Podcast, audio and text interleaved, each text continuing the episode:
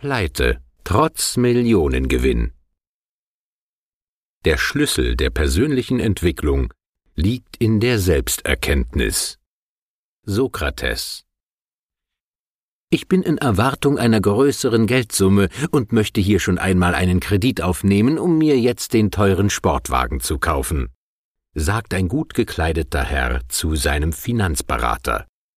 Auf seine Frage, wann mit dieser Geldsumme denn zu rechnen sei, antwortete der vor Selbstbewusstsein strotzende Herr, das kann ich Ihnen nicht genau sagen, weil ich den Lottoschein erst noch abgeben muss.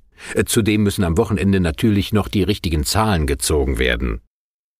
Diese kleine Anekdote verdeutlicht leicht überzogen, dass ein nicht unerheblicher Teil der Menschen davon ausgeht, mit einem einfachen Lottoschein das ganz große Los zu ziehen, um dann endlich ein erfolgreiches Leben unter südländischen Palmen genießen zu können.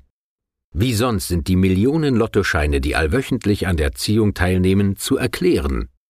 Dass die Realität eine andere ist, überrascht nicht. Schließlich versuchen Millionen Menschen jedes Wochenende erneut ihr Glück, doch nur eine Handvoll, wenn überhaupt, zieht das ganz große Los. Aber ist es wirklich das ganz große Los, oder stellt sich am Ende nicht das ganz große Elend ein? Wie oft ist in der Presse davon zu lesen, dass Normalverdiener etliche Millionen Euro gewannen, aber bereits nach wenigen Jahren nicht nur alles Geld ausgegeben hatten, sondern zudem noch horrende Schulden aufbauten. Es gibt keine Statistiken darüber, doch bestätigen viele Psychologen, dass das Gros der Millionengewinner am Ende ärmer ist als vor dem großen Gewinn. Mich überrascht diese Entwicklung keinesfalls. Im Gegenteil. Jeder erfolgreiche Mensch, der durch seine Hände Arbeit, durch Talent und durch Know-how sehr viel Geld verdient, wird Ihnen bestätigen, dass die erste Million die schwerste ist. Schlichtweg deshalb, weil es an Erfahrung fehlt. Bevor die Eins mit den sechs Nullen auf dem Konto steht, ist es nicht nur ein harter Weg gewesen, der häufig mit vielen Entbehrungen gepflastert war, sondern auch eine Zeit von Try and Error. Durch Versuch und Irrtum mussten Entscheidungen umgesetzt und wieder verworfen werden, bis zur richtigen. Hundertfach haben die Erfolgreichen Dinge angepackt, die sich im Nachhinein als weniger erfolgreich erwiesen und zu allem Überfluss sogar viel Geld kosteten und doch nicht zum Erfolg führten. Tausendfach haben sie experimentiert, bis sich das gewünschte Ergebnis einstellte. Man ließ, dass Thomas Alva Edison, nicht nur der Erfinder der Glühbirne, etlich tausend Versuche durchführte, bevor sie das erste Mal leuchtete. Auf die Frage, ob es nicht ungeheuer demotivierend sei, tausendmal einen Rückschlag zu erleben, soll er gesagt haben, dass er tausend Möglichkeiten kenne, wie es nicht funktioniert. Galgenhumor. Mitnichten, weil er mit jedem Fehlschlag der Lösung näher kam. Natürlich bringen Misserfolge häufig auch wirtschaftliche Schwierigkeiten mit sich, so dass am Ende auch eine Insolvenz stehen kann. Davor waren selbst Personen der Zeitgeschichte nicht geschützt. Persönlichkeiten, die wir heute bewundern, mussten oft entbehrungsreiche Jahre durchstehen, bevor sich der Erfolg einstellte, wie zum Beispiel der bekannte Autobauer Henry Ford. 1896 baute er sein erstes Auto, doch scheiterte er mit seinem Versuch, motorisierte Fahrzeuge zu verkaufen. Seine Firma ging pleite. Dennoch resignierte er nicht, sondern gründete 1903 die Ford Motor Company 1908 brachte er ein neues Fahrzeug auf den amerikanischen Markt, das Modell T. Durch viele Marketingmaßnahmen, darunter auch Autorennen, wurde das Fahrzeug landesweit bekannt. Dennoch sollte es noch fünf Jahre dauern, bis 1913 der ersehnte Durchbruch kam. 1925 war jedes zweite Auto auf der Welt ein Modell T. Dieser Erfolg war nur möglich, weil Henry Ford trotz zahlreicher Widrigkeiten nicht aufgab. Wer weiß, wie es um die Unternehmer bestellt ist, die in Deutschland für immer die Tore ihrer Firma schließen mussten. Ich bin mir sicher, dass viele von Ihnen denselben Mut haben werden wie Henry Ford und nach einer Niederlage aufgestanden sind, um noch einmal neu durchzustarten. Auch wenn die Zahl der Insolvenzen seit 2005 zurückgeht, so ist sie dennoch auf hohem Niveau. Laut Bürge Wirtschaftsinformation stiegen die Unternehmensinsolvenzen von 1991 mit 8.837 pro Jahr in den folgenden Jahren kontinuierlich bis zum Jahr 2005 mit 36.843 Insolvenzen an. Seitdem sind sie wieder rückläufig. So waren es im Jahr 2010 noch 32.280, 2011 30.294 und 2012 29.619 Insolvenzen. Zugegeben, solche Zahlen machen nachdenklich. Denn hinter jeder Insolvenz stehen Dutzende Einzelschicksale. Es ist ja nicht nur der Unternehmer, der sein gesamtes Hab und Gut verliert. Auch die Angestellten stehen häufig mit leeren Händen da. Sie werden zwar von der Arbeitslosenversicherung aufgefangen, doch erhalten sie hier deutlich weniger Geld als zuvor.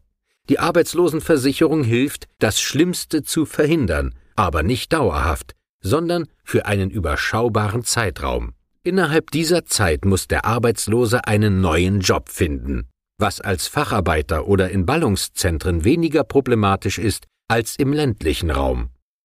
Als im Jahre 2012 die Drogeriemarktkette Schlecker in die Insolvenz ging, verloren rund 23.400 Mitarbeiter, vornehmlich Frauen, ihren Arbeitsplatz.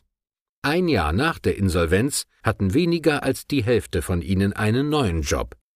Besonders bemerkenswert, 145 ehemalige Schlecker-Beschäftigte wählten den Schritt in die Selbstständigkeit. Doch nicht nur Schlecker musste 2012 für immer die Firmentüren schließen, sondern auch andere namenhafte Unternehmen. Hier einige Insolvenzbeispiele des Jahres 2012. Bei Schlecker gingen 23.400 Arbeitsplätze verloren. Neckermann, dort gingen 2000 Arbeitsplätze verloren. Q-Cells, 2200 Arbeitsplätze. P&S Werften 2000 Arbeitsplätze. SIAG Nordseewerke 700 Arbeitsplätze und Interlübke 270 Arbeitsplätze. Die Entwicklung verdeutlicht, dass so etwas wie Sicherheit nicht mehr existiert. Es verhält sich damit so, wie einst der deutsche Schriftsteller Joachim Ringelnatz schrieb Sicher ist, dass nichts mehr sicher ist, selbst das nicht. Den Kopf nun in den Sand zu stecken, ist mit Abstand der schlechteste Weg, um aus der Krise zu kommen. Vielmehr sollte man aus solchen Entwicklungen lernen und die richtigen Schlüsse ziehen, so wie es Boris Becker einmal formulierte. Ich habe aus meinen Rückschlägen oft mehr gelernt als aus meinen Erfolgen. Mit dieser Haltung steht er nicht allein da. Das Gros erfolgreicher Persönlichkeiten hatte es ähnlich schwer, wie zwei Beispiele zeigen. Ein junger Mann musste innerhalb von 25 Jahren erhebliche Schicksalsschläge einstecken. Er machte Bankrott, er kandidierte für den Senat und wurde nicht gewählt.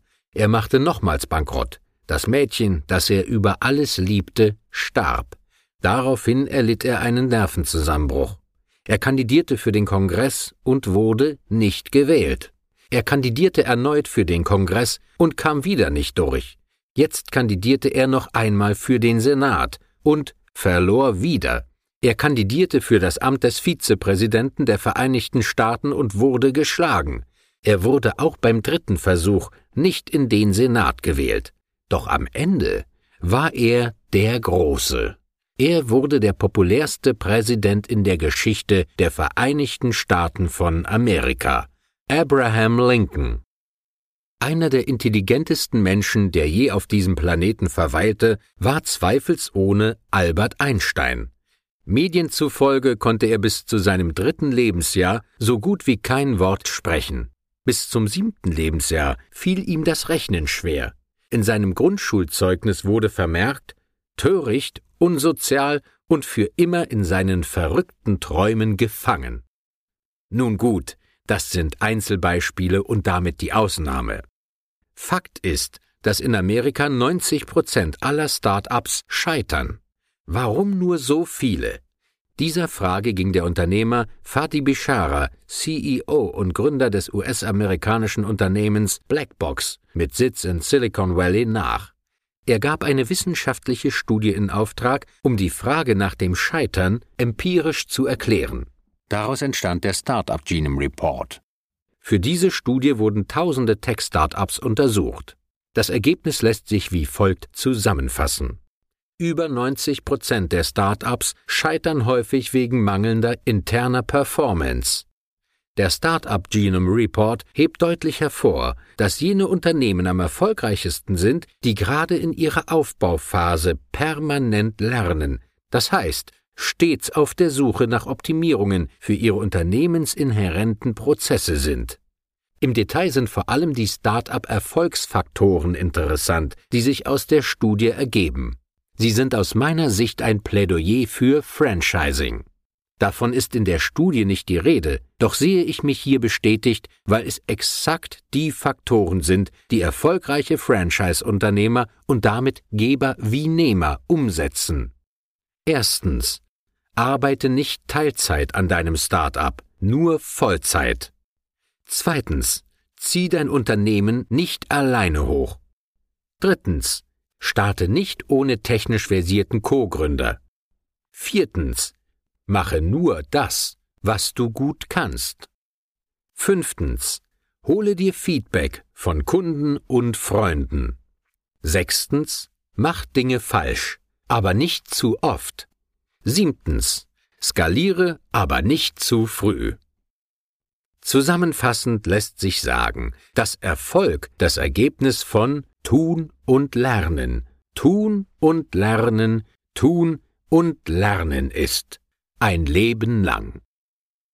Die beste Voraussetzung ist dieses Learning by Doing, wenn man auf der Bühne mit drei Zuschauern im Saal anfängt und dann irgendwann ganze Hallen füllt, sagte der TV-Unterhalter, Fernsehmoderator und Satiriker Jürgen von der Lippe.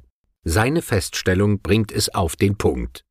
Außenstehende sehen bei den erfolgreichen Persönlichkeiten immer nur das Ergebnis, Ihren Weg, den Sie gegangen sind, um genau an diesen Punkt zu kommen, wofür Sie bewundert werden, den sehen Sie nicht. In Momenten größter Rückschläge, in denen man häufig mit dem Rücken zur Wand steht, nicht aufzugeben, sondern noch einmal durchzustarten, zeugt von Charakter und Willensstärke, insbesondere dann, wenn auch die Ersparnisse restlos aufgezehrt wurden und das Bankkonto tiefrote Zahlen aufweist in diesen Momenten nicht aufzugeben, sondern seine Angst vor dem Versagen zu überwinden, bedeutet, sich zu befreien. Menschen, die sich in der Komfortzone bewegen und nur dort, werden diesen Befreiungsschlag nie erleben. Wenn Erfolg und die damit einhergehende finanzielle Befreiung ihr Ziel ist, dann ist das Ausloten ihrer Grenzen wichtig. Wer nicht an seine Grenzen geht, buchstäblich keine Grenzerfahrung gemacht hat, der kann sich auch nicht weiterentwickeln. Wer nichts riskiert, tritt auf der Stelle. Natürlich unterlaufen dem Mutigen Fehler, doch lernt er aus ihnen, steht wieder auf und nimmt im übertragenen Sinne neuen Anlauf. In der Analogie zu Bertolt Brechts Feststellung Wer kämpft, kann verlieren, wer nicht kämpft, hat schon verloren sage ich, wer etwas riskiert, kann verlieren. Wer nichts riskiert, der hat schon verloren. Das Schicksal fleißiger Erfinder und Unternehmer bleibt den Lottospielern erspart. Sie sitzen auf ihrem Sofa und vertrauen auf das Glück, das sie sich mit ein paar Euro Spieleinsatz erkaufen. Dafür braucht es weder Talent, Mut noch Ehrgeiz. Es braucht nur ein paar Euro und den Elan, den Schein in der Annahmestelle abzugeben. Wer unter diesen Umständen zu einem Vermögen kommt, was eher die Ausnahme als die Regel ist, kann damit hoffnungslos überfordert sein. Während der Selfmade-Millionär durch eigenes Handeln und Tun an den Herausforderungen wächst und so immer mehr Erfahrungen sammelt, fehlt es dem Lottomillionär an allem. Mit diesem leeren Bewusstsein ist es fast nicht möglich, Millionen Euro, die buchstäblich aus dem Nichts zu ihm gekommen sind, zu managen. Deshalb verlieren Millionengewinner häufig ihr Geld viel schneller, als sie es gewonnen haben. Das gilt im Übrigen auch für die Normalverdiener, die mit einem Gehalt von zum Beispiel 1500 Euro nach Hause gehen. Auch sie wären im Falle eines Lottogewinns schlichtweg überfordert, eine Million Euro und mehr zu managen. Sie haben mit Verlaub ein 1500 Euro Geldbewusstsein. Hätten Sie ein anderes, würden Sie mehr Geld verdienen. Tun Sie aber nicht. Sie geben sich mit 1500 Euro zufrieden, weil Sie glauben, dass das Ihrem Wert und damit Ihrem Selbstwert entspricht. Wer so von sich denkt, glaubt eben nicht wirklich, finanziell reich werden zu können. Der erste deutsche Lottomillionär erhielt 1974 den höchsten Betrag, der seinerzeit zu gewinnen war, 500.000 deutsche Mark. Reporter spürten den Gewinner auf, einen Arbeiter, dessen Frau gerade schwanger war. Hunderte von Bittstellern standen nun vor seiner Tür und wollten einen Teil vom Lottogewinn. Dieser Rummel gefiel dem Arbeitgeber des Lottogewinners nicht, ihm wurde nahegelegt zu kündigen. Der Gewinner vertraute falschen Beratern, zudem investierte er Geld in waghalsige Projekte. Nachdem sein Gewinn aufgezehrt war, nahm er wieder eine Stelle als Verkaufsfahrer an. Nach schwerer Krankheit und gescheiterter Ehe blieb ihm nur eine kleine, bescheidene Rente. Nicht viel besser erging es Lothar Kuzidlowski, der unter dem Namen Lotto Lothar zu medialem Ruhm gelangte. Mit seinem Bruder zusammen gewann er 1994 fast acht Millionen deutsche Mark. Es wurde brüderlich geteilt. Das Glück währte nur kurz. Lotto, Lothar, Lamborghini war sein Wahlspruch. Danach lebte er auch. Fortan bestimmten Autos, Immobilien, Frauen und Alkohol sein Leben. Seine Ehe scheiterte. Nur fünf Jahre nach dem Lottogewinn starb er an einer Leberzirrhose. Das sind nur zwei von Dutzenden Beispielen von gescheiterten Lottomillionären, die zeigen, dass geschenkter Reichtum aufgrund fehlenden Wissens häufig in die Pleite führt. Es verhält sich so, wie es der amerikanische US-Erfolgsautor Jim Rohn sagte. Nachdem du ein Millionär geworden bist, kannst du dein ganzes Geld wieder weggeben. Was wichtig ist, ist nicht die Million, sondern der Mensch, der du in diesem Prozess bis dahin geworden bist. Einen solchen Reifeprozess machen viele Lottogewinner nicht durch, weshalb sie am Ende fast ausnahmslos scheitern. Davon sind sie meilenweit entfernt.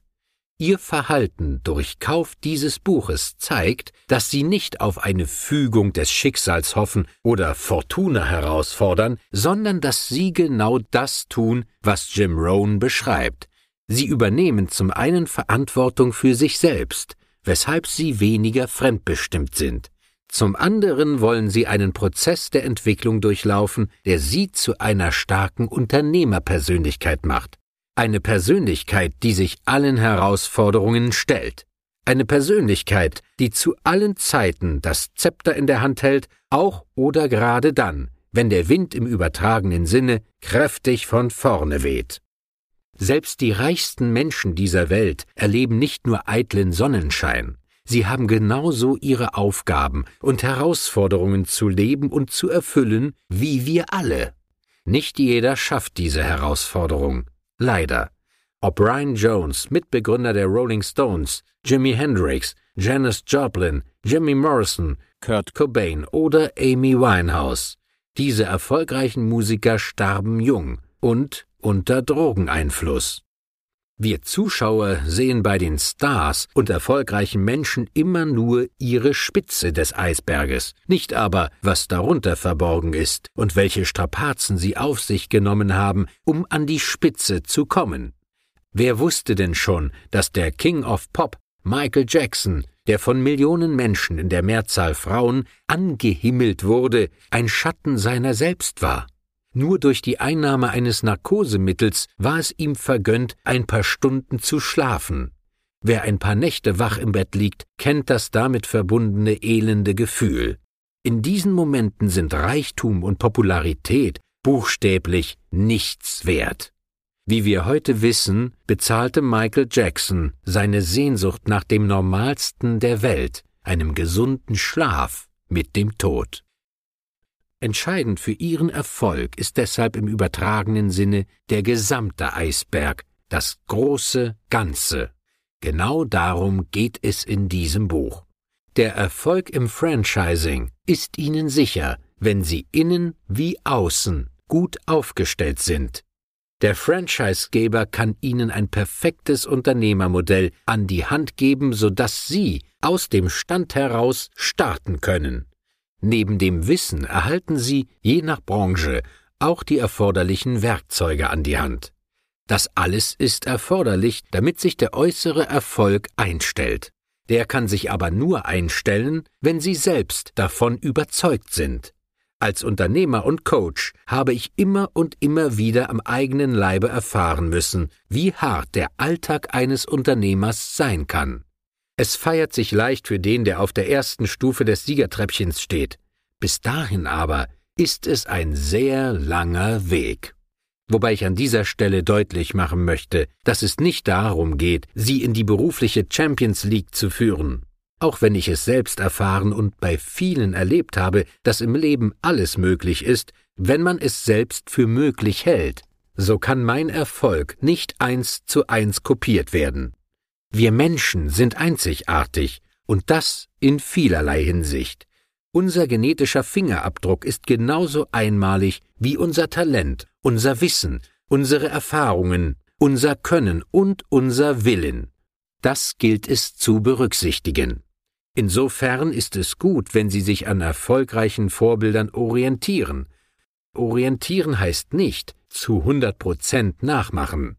Wenden Sie das Gelernte so für sich an, dass es stimmig ist, sich für Sie gut anfühlt. Verbiegen Sie sich nicht, bleiben Sie authentisch. Die erfolgreichen Menschen sind Mensch geblieben, weil sie nicht nur ihren Erfolg im Sinn haben, sondern auch den unbewussten Teil in sich nie vernachlässigen. Sie handeln und denken ganzheitlich. Sie gewinnen, sie verlieren. Das ist das Leben. Deshalb zweifeln sie, kämpfen, freuen sich, leiden, weinen, fallen hin, stehen wieder auf, verlieben sich, trennen sich, denn erfolgreiche Menschen haben kein Abonnement auf einen Gewinn. Sie werden genauso vom Schicksal getroffen und müssen Niederlagen hinnehmen, wie alle anderen auch. Doch gehen sie mit dem Unvermeidlichen anders um als der Durchschnitt, der sich oft schon von kleineren Rückschlägen einschüchtern lässt. Weniger erfolgreiche Menschen können genau das nicht. Sie klammern sich an das bisschen, das sie auf den Weg gebracht haben, in der Hoffnung, das Schicksal wird es richten, so dass sich am Ende der Erfolg doch noch von allein einstellt. Wenn zum Beispiel ein Arbeitgeber ein Werk schließt oder einen größeren Arbeitsplatzabbau verkündet, gehen die Betroffenen mit Trillerpfeifen, Mikrofonen und Transparenten auf die Straße, um für den Erhalt ihrer Arbeitsplätze zu kämpfen. Das ist ihr gutes Recht, und ich will das mitnichten kritisieren. Es ist vernünftig, sich gegen ungewollte Maßnahmen zu wehren, doch hat es wenig Sinn, in den Kampf zu ziehen, wenn die Sachlage mehr als eindeutig ist. Statt hier seine Energie sinnlos zu verschwenden, sollte der Blick nach vorne gerichtet sein, auf ein neues Ziel. Wenn ein Arbeitgeber ein Werk schließt, weil die Nachfrage nach den Produkten nicht mehr gegeben ist, welchen Sinn soll es dann machen, hier weiterhin Menschen zu beschäftigen, die am Monatsende ihr Geld verlangen? Ein Arbeitgeber, der natürlich profitorientiert denken und handeln muss, ist ja keine karikative Einrichtung, sondern ein an den Bedürfnissen des Marktes ausgerichtetes Unternehmen, das auf Kunden angewiesen ist. Diese Kunden sind es, die das Geld in das Unternehmen tragen, und nicht der Chef selbst. Bleiben diese Kunden aus, dann bleibt auch das Geld aus. So einfach sind die Wirtschaftsgesetze, und doch versuchen nicht selten einige Arbeiter und Angestellte, diese außer Kraft zu setzen, indem sie auf die Straße gehen und das Management als Feindbild stilisieren. Natürlich werden uns diese Bilder am Abend in den Nachrichten gesendet, so dass wir alle glauben sollen, wie schlecht die Welt doch ist. Hm, ist sie das wirklich? Nein, erst unser Denken macht sie schlecht. Der US-amerikanische Bestsellerautor und Philosoph Robert Anton Wilson spricht von zwei Instanzen im menschlichen Bewusstsein, dem Denker und dem Beweiser. Was der Denker denkt, beweist der Beweiser, schrieb Wilson sinngemäß. Der Denker kann alles denken. Er kann denken, dass die Erde flach ist. Er kann sich als gesunder Mensch krank denken. Das alles ist ihm gestattet. Richtig ernst wird die Angelegenheit erst, wenn der Beweiser ins Spiel kommt. Der folgt einer einfachen Regel. Was immer der Denker denkt, der Beweiser wird es beweisen. Wenn der Denker denkt, dass es UFOs gibt, dann wird der Beweiser sämtliche Daten, Fakten und Informationen so filtern, dass sie zum Konzept des Denkers passen. Ändert der Denker seine Meinung, passt sich der Beweiser dieser Entwicklung an und findet neue Argumente, die die Thesen des Denkers beweisen. Was haben Sie gedacht, als Sie den Titel dieses Buches gelesen haben? Wieder so ein Ich mach dich reich Buch, das nicht den Leser, sondern nur den Autor reich macht? Wenn das Ihre Gedanken waren, dann wird der Beweiser dieses Denken bestätigen, indem er alle Informationen aus diesem Buch so filtert, dass Ihre negativen Behauptungen bestätigt werden. Der Beweiser wird Ihnen beweisen, dass dieses Buch für Sie ohne Nutzen ist. Im anderen Fall könnten Sie gedacht haben, dass Sie jetzt endlich ein Buch gefunden haben, das Ihnen einen risikoloseren Weg in die Selbstständigkeit zeigt. Der Beweiser in Ihnen wird für diese Meinung Beweise finden, die Sie in Ihrer Entscheidung bestärken, den Weg in die Selbstständigkeit zu gehen. Dieses Denker-Beweiser-System ist extrem mächtig. So mächtig, dass es sogar im Umgang mit anderen Menschen funktioniert, wie ein Experiment aus dem Jahre 1968 bewies. Die US-amerikanischen Psychologen Rosenthal und Jacobson gaben Grundschülern einen Intelligenztest zur Bearbeitung. Den Lehrern wurde erklärt, dass diese Intelligenztests keine gewöhnlichen seien. Mit diesen Tests könne die zukünftige intellektuelle Entwicklung der Kinder vorhergesagt werden, erklärten die Forscher. Durch diesen Hinweis wurde in den Lehrern die Erwartung geweckt, dass sich diese Kinder in Zukunft deutlich verbessern werden. Durch Zufall wurden nun 20 Prozent der Kinder ausgewählt und den Lehrern als diejenigen genannt, die im nächsten Jahr durch außergewöhnliche Leistungszuwächse auffallen würden. In Wirklichkeit waren die Kinder aber genauso gut oder schlecht wie die anderen auch.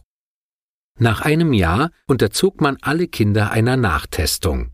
Sie bewies, dass die ausgewählten Schüler deutlich größere Zuwächse in den Intelligenzwerten hatten als ihre Mitschüler. Die positive Erwartungshaltung der Lehrer hatte sich offenbar direkt auf die Leistung der Schüler ausgewirkt, womit wieder einmal bewiesen ist, der Mensch folgt seinem Denken und nicht umgekehrt. Deshalb ist es so extrem wichtig, sich seiner Glaubenssätze bewusst zu sein, denn das, was Sie denken, wird der Beweiser beweisen. Das Schöne an diesem Denker-Beweiser-System ist, dass es Ihrem Denken und den damit verbundenen Überzeugungen folgt. Überzeugungen und damit Glaubenssätze können Sie ändern. Der wohl erfolgreichste Motivationstrainer neuester Zeit ist Anthony Robbins. Er sagt, alle persönlichen Durchbrüche beginnen mit einer Änderung unserer Glaubensmuster. Ich habe die Erfahrung gemacht, dass ein nicht unerheblicher Teil der Zeitgenossen in entweder oder denkt. Sie stellen sich die Frage nach Karriere oder Familie, Freizeit oder Überstunden, Erfolg oder weniger Erfolg, Arbeit oder Müßiggang, Frieden oder Krieg, Good News or Bad News, etc. Diese Geisteshaltung ist kontraproduktiv und führt zu nichts. Im Leben gibt es kein Entweder oder, sondern ein sowohl als auch. Deshalb erwartet es von uns klare Angaben und Zielvorgaben. Nur wenn wir wissen, was wir wollen, können wir unsere Ziele erreichen und damit unseren persönlichen Erfolg. Dann werden Sie sehen, dass Sie sehr wohl sehr viel Geld verdienen und gleichzeitig eine glückliche Partnerschaft führen können. Sie werden sehen, dass Sie exorbitante Umsatzzuwächse erwirtschaften und dennoch genügend Zeit für Ihre privaten Dinge haben werden. Ihre Einstellung entscheidet. Die Wissenschaft ist sich inzwischen einig, dass die wenigsten Athleten an ihren körperlichen Fähigkeiten scheitern, sondern an mentalen Barrieren.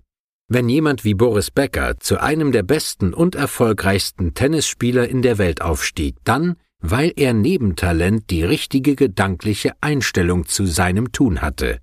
Dazu sagt der jüngste Wimbledon-Gewinner aller Zeiten. Das Match wird zwischen den Ohren gewonnen.